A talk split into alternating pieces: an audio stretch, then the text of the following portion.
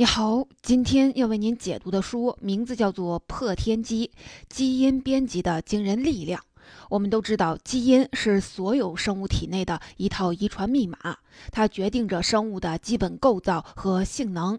生老病死等一切生命现象都和基因有关。基因的演化是自然选择的结果，是自然界不可泄露的天机。而人类掌握了基因编辑技术，就意味着参破天机。掌握了生命的终极规律，基因编辑也被称为上帝的手术刀。那么这本书的作者是什么人呢？他们正是那个从上帝手中成功夺取了手术刀的人。两位作者珍妮弗·杜德纳和塞缪尔·斯滕伯格都是美国的生物化学家。杜德纳是2020年的诺贝尔化学奖得主，现为美国加州大学伯克利分校的教授。他的获奖理由是发明了基因编辑技术，这是目前世界上最先进的基因编辑技术。这项技术的诞生让基因编辑第一次有了广泛应用的可能性。斯滕伯格是他的学生，也是发明这项技术的过程中贡献了重要的力量。基因编辑领域。因为 CRISPR 技术的发明而实现了飞跃式的进步，何以见得？在上世纪八十年代，编辑单个基因的成功率能达到百分之一，就已经很了不起。到二十一世纪初，编辑单个基因的成功率提升到接近百分之十。而 CRISPR 技术的诞生和完善，直接让基因编辑的成功率提升到接近百分之百，而且不再局限于对单个基因的编辑，复杂的多基因同步编辑也成为现实。也正是在 CRISPR 技术的帮助下，科学家们制造出了抗病水稻、晚熟番茄、毒素含量更少的土豆、像猫一样小的迷你猪，还有肌肉特别发达的警犬等转基因生物。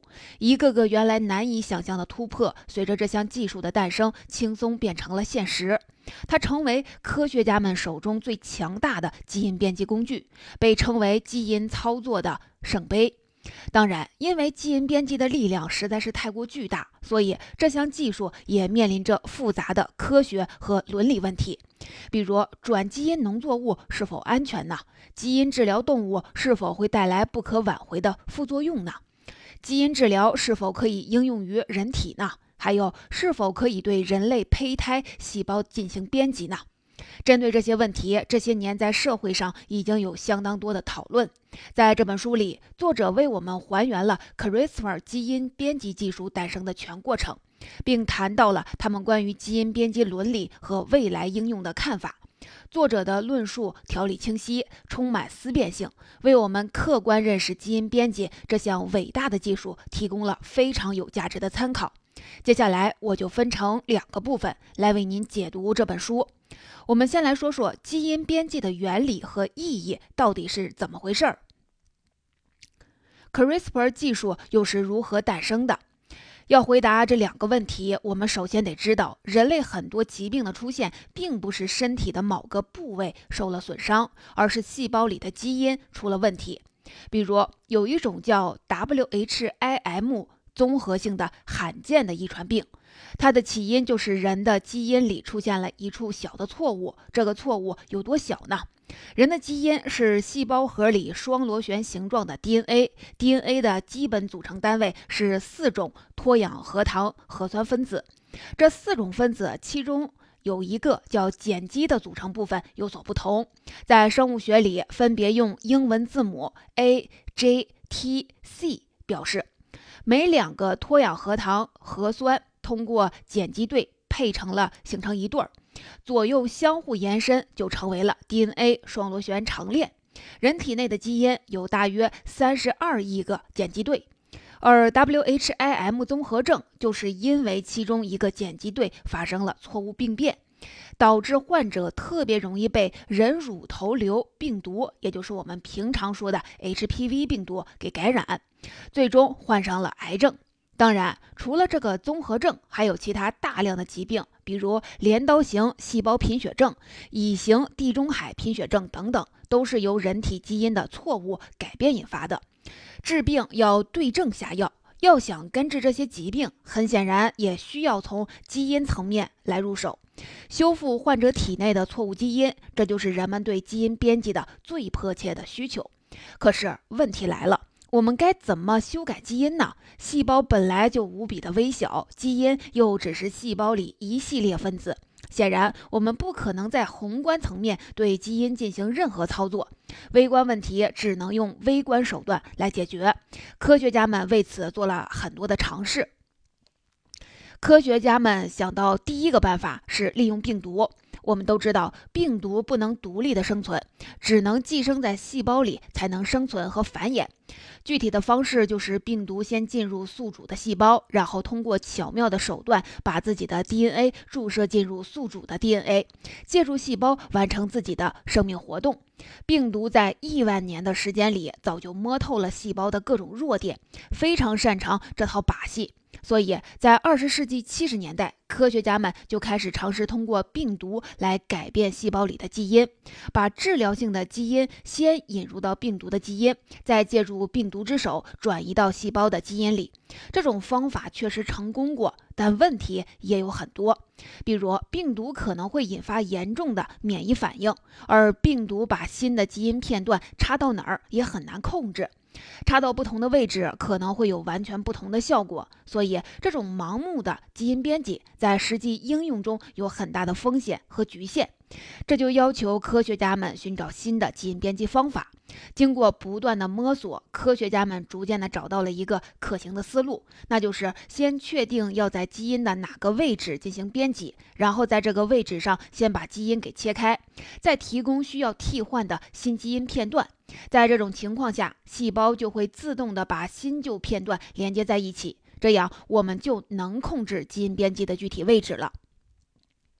为了做到这一点，科学家们需要发明一种基因操作工具。这套工具必须具备三个特点：第一是它要能识别特定的 DNA 序列；第二是能切开 DNA 双链；第三是它必须易于重新编辑，以便在不同的任务中识别不同的 DNA 序列。在寻找这套工具的过程中，科学家们首先盯上了一种 I 型。内切酶这种酶的效果很不错，它能切开 DNA 双链，而且只有在准确识别十八个连续的 DNA 碱基之后才会开始剪切。这有点类似于特工执行任务前需要先核对暗号，这个暗号的长度非常重要，它不能太简单。比如，如果内切酶识别的碱基数量只有六个。那么，人体基因里的三十二亿个碱基对可能就存在着几十万个对应的剪切点，那就必然会出错。而且，I 型内切酶让定位的精准度大大的提高，所以它确实有潜力成为一种优秀的基因编辑工具。但紧接着，问题又来了。科学家们发现，I 型内切酶虽然能识别特定的 DNA 序列，也能切开 DNA 双链，但它无法重新编辑，也就是不满足基因操作工具的第三个必备特点。也就是说，这个特工的暗号只能有一个，不能随着任务的改变而改变，这就大大的限制了它的应用场景。正当学界寻找其他替代工具时，作者的这个技术就登场了。因为一次工作中的机缘巧合，作者从其他学者那里了解到 CRISPR，这是一组英文单词的缩写，直译过来是规律间隔成促短回文重复序列。听起来很绕口，不过不要紧，我们也不需要知道这个词的具体含义。简单来说，CRISPR 是科学家们在细菌的基因里发现的一段 DNA 序列。这个序列很长，有很多重复片段和间隔片段组成。它就像一串由玛瑙和红宝石串起来的项链，每个红宝石是完全一样的，而玛瑙的花纹则各不相同。在这段序列里，也有很多完全一样的重复片段，这些重复片段中间夹着长度相似但序列不同的间隔片段。经过研究发现，那些不同的间隔片段竟然和很多病毒的 DNA 片段完全吻合。而且那些拥有 CRISPR 序列的细菌和病毒匹配的片段越多，它们被病毒感染的概率就越小。这就暗示 CRISPR 序列很可能和细菌抵抗病毒的入侵是有关的。后来，科学家们果然证明，在病毒入侵细菌之后，细菌体内的 CRISPR 序列就会开始运转，制造出一条条和病毒 DNA 配对的 RNA，也就是核糖核酸短链。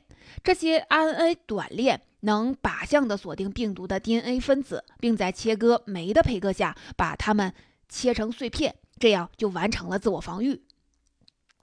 这个过程听起来是不是很奇妙呢？CRISPR 序列的作用原理，简单概括就是：病毒要想要入侵细菌，就要把自己的 DNA 分子注射到细菌体内，然后自我复制；而细菌为了对抗这一过程，就在自己的 DNA 分子里记下病毒 DNA 分子的样子，然后按图索骥，在遭到入侵时锁定入侵者的 DNA，然后把这些 DNA 破坏掉。而且更强大的是，CRISPR 序列还拥有。记忆学习功能。当新型病毒入侵细菌之后，细菌会记录下新的入侵者的 DNA 序列，添加到添加到 CRISPR 序列里，这样下次面对这类的病毒也就有了对抗的能力。同时，科学家还发现，只要细菌基因里有 CRISPR 序列，附近就一定会有另一个基因，这个基因被称作是 Cas 基因。实验证明。Cas 基因编码出一系列的蛋白质，和 CRISPR 序列的功能有密切相关。其中比较重要的是 Cas9 蛋白质。这个蛋白质实际上是一种酶，它的主要功能是切开 DNA 双链。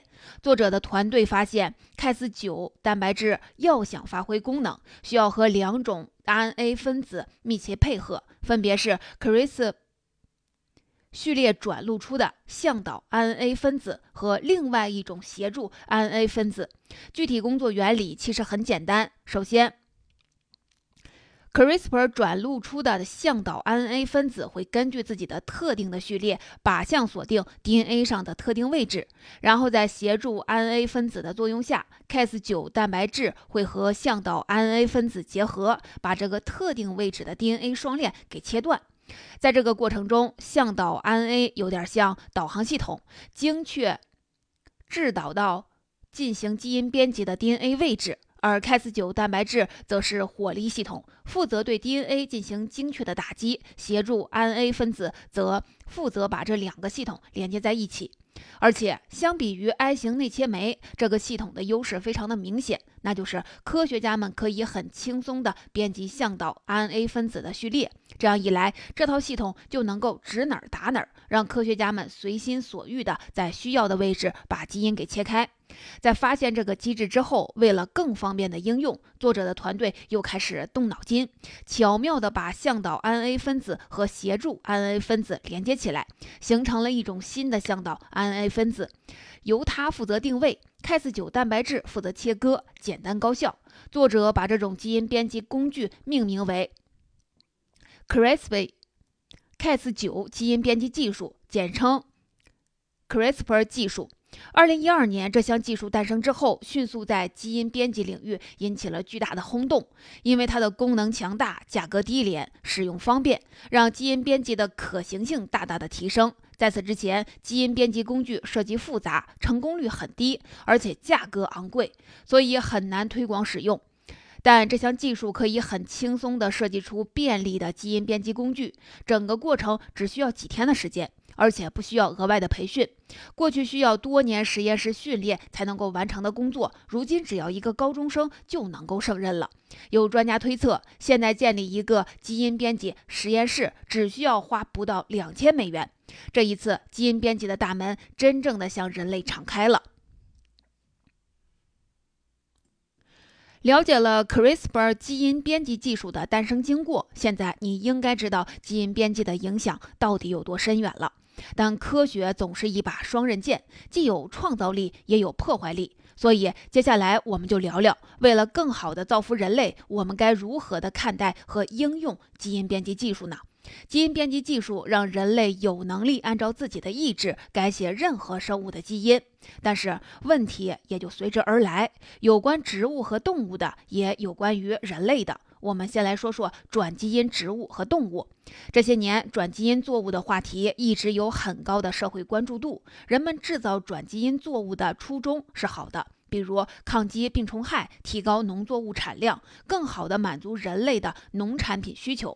事实也确实如此。比如，科学家们陆续地制造出了免疫白粉病的小麦、反式脂肪酸含量更低的大豆，还有能抵抗棉铃虫的棉花等等。这些转基因的作物性能优异，一经推出就很快地占领市场。截至二零一五年，美国百分之九十二的玉米和百分之九十四的大豆都是转基因作物。不过，虽然优势明显，每年都有数以亿计的人吃下转基因的作物，而且没出现过什么问题，但转基因作物的安全性仍然是饱受质疑。比如，有调查显示，百分之六十的美国人认为转基因作物不安全。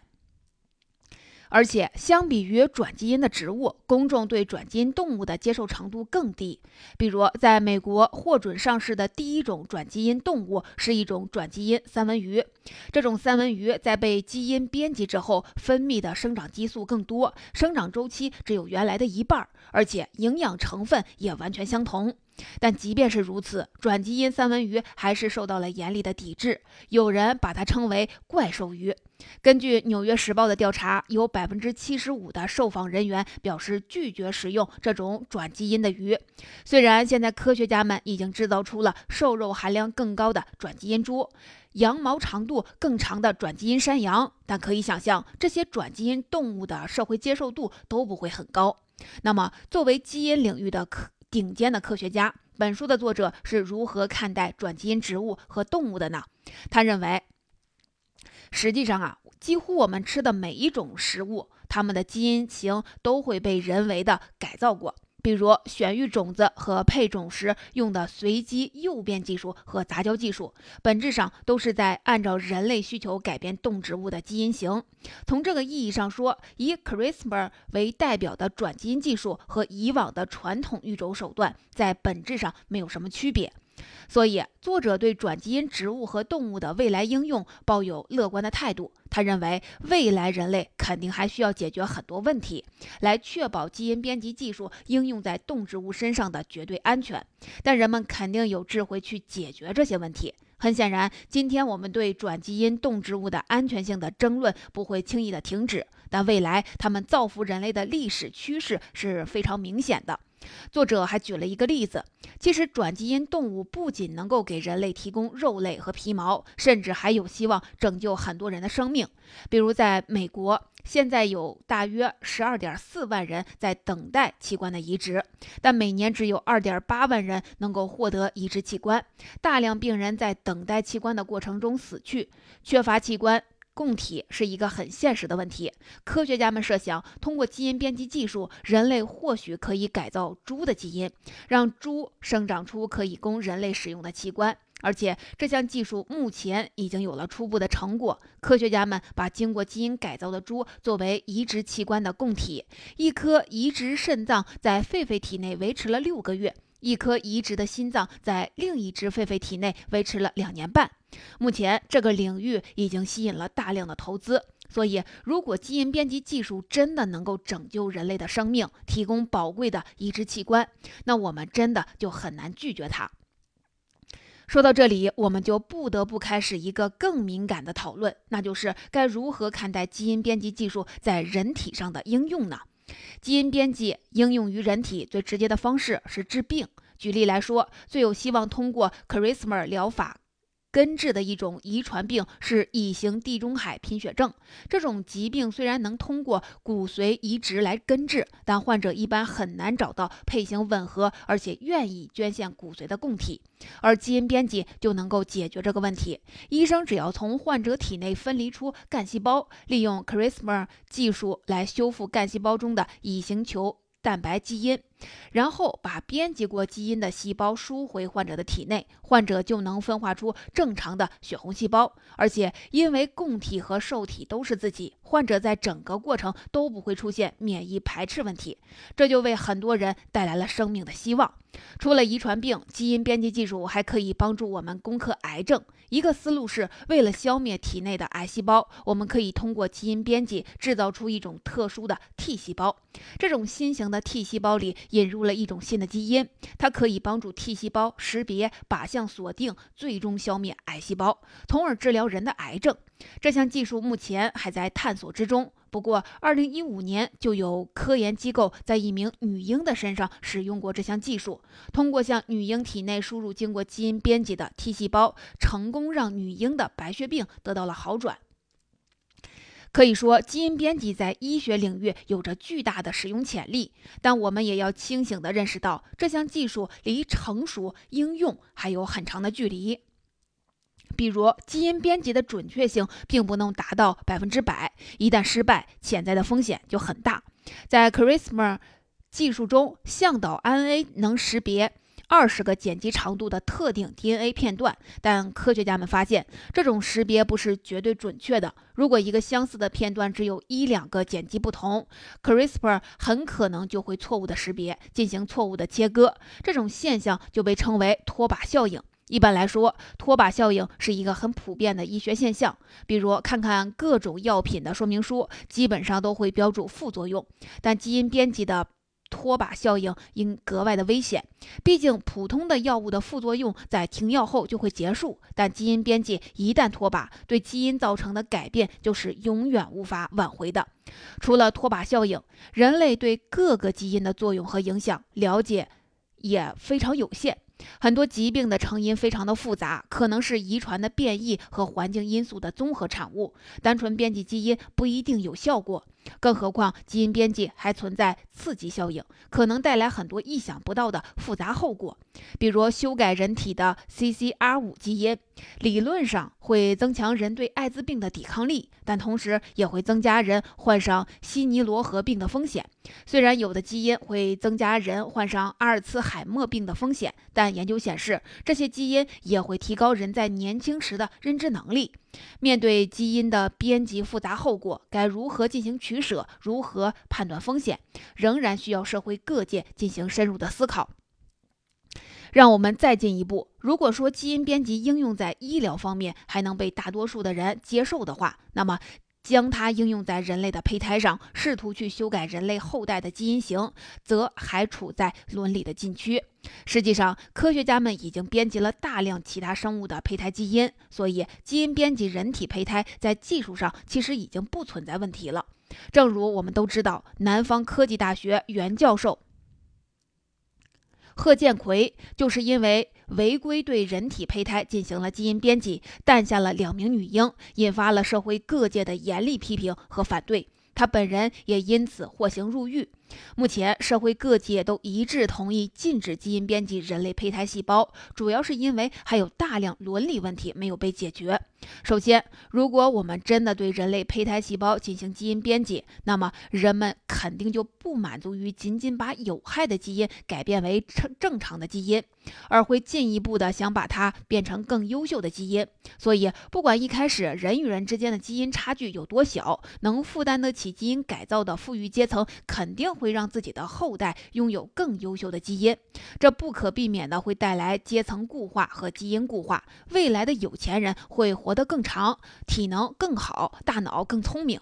如果这种改变持续的时间足够长，那富人和穷人还是同一种生物吗？这会带来严重的、不可逾越的社会不公。再比如，某些基因改造会让人体内的红细胞生成素含量上升，大大提高运动员的耐力值；还有的基因改造会减少人的睡眠时间，变相增加可以参与劳动的时间。如果这些改变真的出现，体育竞技是否还有公平可言呢？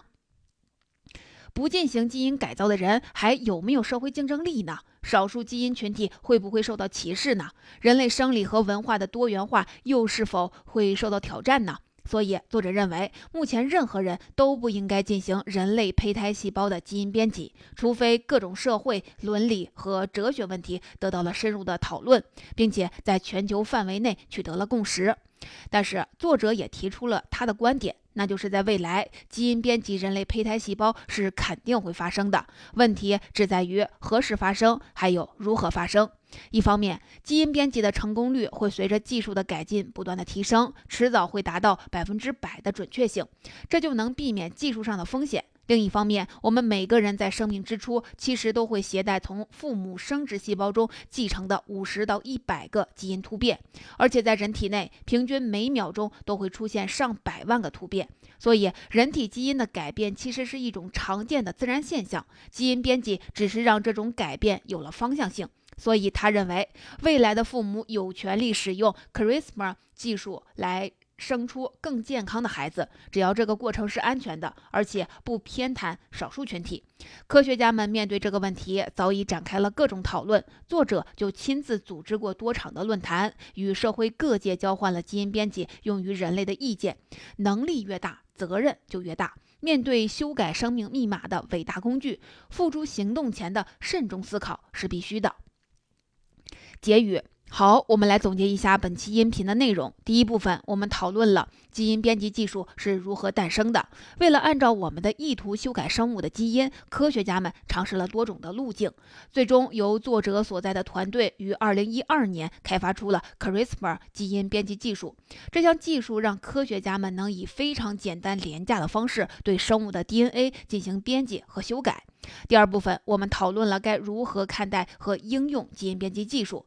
基因编辑的力量相当强大，但也带来了很多社会伦理问题。不管是转基因农作物、转基因动物，还是转基因医疗，在发展中都伴随着大量的质疑。而基因编辑人类胚胎目前更是伦理的禁区。不过，作者还是认为，未来转基因技术肯定会更好地为人类服务。最后，我想分享书中的一个比喻。作者说，科学家们有点像一个喜欢拆玩具的大男孩，他很聪明，知道怎么拆开手表，甚至还可以完好的装回去。但如果他试着改进这块手表，比如说为了方便的看时间，他把指针变得更大一些，就可能让手表越走越慢，甚至干脆就不走了。任何他以为是改进手表的努力，都可能起到反作用。同理，在过去几十亿年里，大自然一直都在对生物的基因组进行优化。我们没有理由觉得自己刚发现生命的奥秘就能比大自然做得更好。我们对基因各有各的看法，就好比对转基因作物，有人爱也有人恨。但可以肯定的是，未来基因编辑技术肯定会在更深层次上造福人类。但在此时之前，还是让子弹多飞一会儿。仔细分析，充分讨论，避免潜在的风险。不过，正如作者所相信的，人类拥有做出正确决定的智慧。